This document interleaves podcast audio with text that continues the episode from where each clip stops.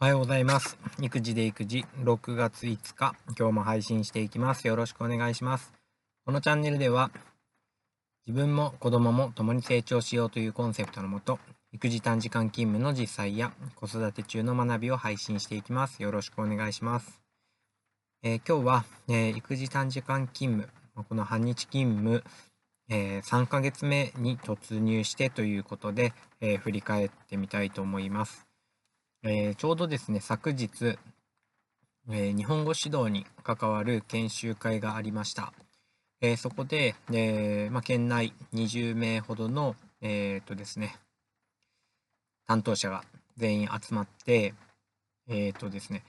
全部で21人の日本語指導担当の枠があるようなんですが、えーと僕が0.5勤務としているので、えーとこう1人1列ずつこう名前が載っているんですが、え僕の欄だけがえー2人名前が載っているということで、えーまあ、なんでこう先生たちはこう2人名前が載っているんだってことが、えー隣の方と、えー話題になりました。で、まあ、僕なんかは、えー、から見れば、えー30代で、えー働き盛りで、えーまあなんでこうね半日なんですかっていうようなことを聞かれたんですけども、まあ、そこで、えー今育児短時間勤務という制度を使って半日勤務で、えーまあ、給食も食べずに帰っていますということで大体の方がやっぱそこで驚かれるんですね。えー、そんなのがあるんですねとかすごいですねみたいなことを言ってくれます。でじゃあ午後から、えーその残りの方がいらっしゃるんですか？なんて言われるんですけどそういうわけでもなくて午前に0.5、えー2人ということでかける2をすることによって、え1人分働いているということになります。なのでこの日本語指導の担当としては午前中に人員が多くいるっていうことは、まあ、子どもたちの、えー授業を受け持つには、まあ、いい条件だななんてことを思います。で、え2ヶ月、まあ、働いて3ヶ月目に突入したわけですけどもうーん、まあ正直なところ、えー結構ですね、えーいい状態というか、え心がすごく落ち着いた状態というか本当に忙しさとは無縁の今生活になってるななんてことを思います。そして自分のやりたいこととか、え今は個別指導なので、個別にこの子に対してどんな関わりをしていこうかなとかどんな教材を用意しようかなってことに、えこう注力できているというか、えそんなような、え状況です。まあ、今まで学級担任だと本当に日々が慌ただしくって毎日毎日朝から夜まで働いているし家に帰ってからも必ず頭の中には何か明日の朝これをやらなきゃいけないななんてことを常に常に考えている状態でした。えー土日になれば、まえーなんかこれをやっとかなきゃなとか、えー溜まったものと、え先々のことを、えやっていくような生活だったななんてことも思います。という面では、まあ、なんかこう一見楽をしているような感じにも聞こえるかもしれないですけどもすごくこう気持ちとしては楽に働けているし自分でできることを探して今仕事ができている状態がとても満足しています。えーもちろんですね、えーまあ、収入の面では、えーどうしても減ってしまってはいるんですけどもなんか心の余裕というか、え安心感というか、うん、それからなんかこう自分のやりたい時間とか、えーなんか子供と関わる時間もそうだし、え先日のフリースクールに行く時間だとか、えそれからオンラインでの講座を受ける時間とか、うん、そういった面で、えーすごく今の自分の、ま、人生というか生活が充実してるななんてことを感じます。で話を戻るんですけど昨日、えー隣の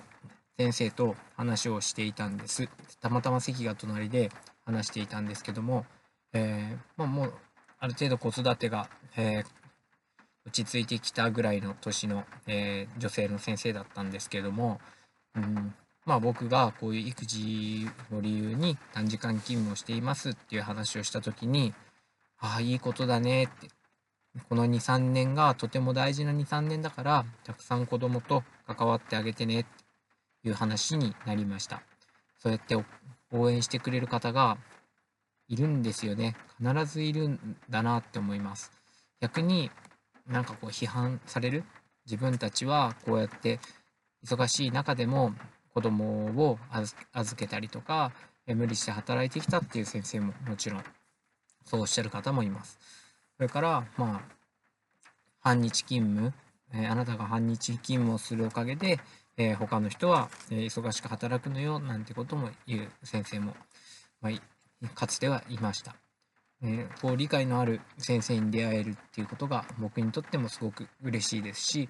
これから、えー、僕の働き方みたいな、えー、半日勤務っていう選択も、え増えてきたらいいなとみんながみんなこれをね取ればいいっていうわけじゃなくて働き方をセレクトできるような、えまあ、教員生活になったらいいななんてことを思います。でもう一つその先生に言われて嬉しかったことがあります。それは、奥さんはお仕事忙しいのって話をされました。